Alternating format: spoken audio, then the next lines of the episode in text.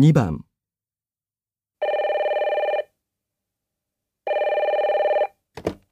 東京機械営業部でございます。大阪自動車の佐々木ですが、あ実は先週お届けくださった部品なんですが、いくつも不良品がありましてね。え？それは誠に申し訳ありません。お客様から事故が起きたらどうするんだ？と厳しいお言葉をいただきましてね。今対応中なんですが。お詫びの申し上げようもございません。直ちに担当上司に連絡を取りまして、お詫びに伺います。至急事情の説明にいらしてください。とりあえずお待ちしていますので。はい。承知いたしました。本当にご迷惑をおかけして申し訳ありません。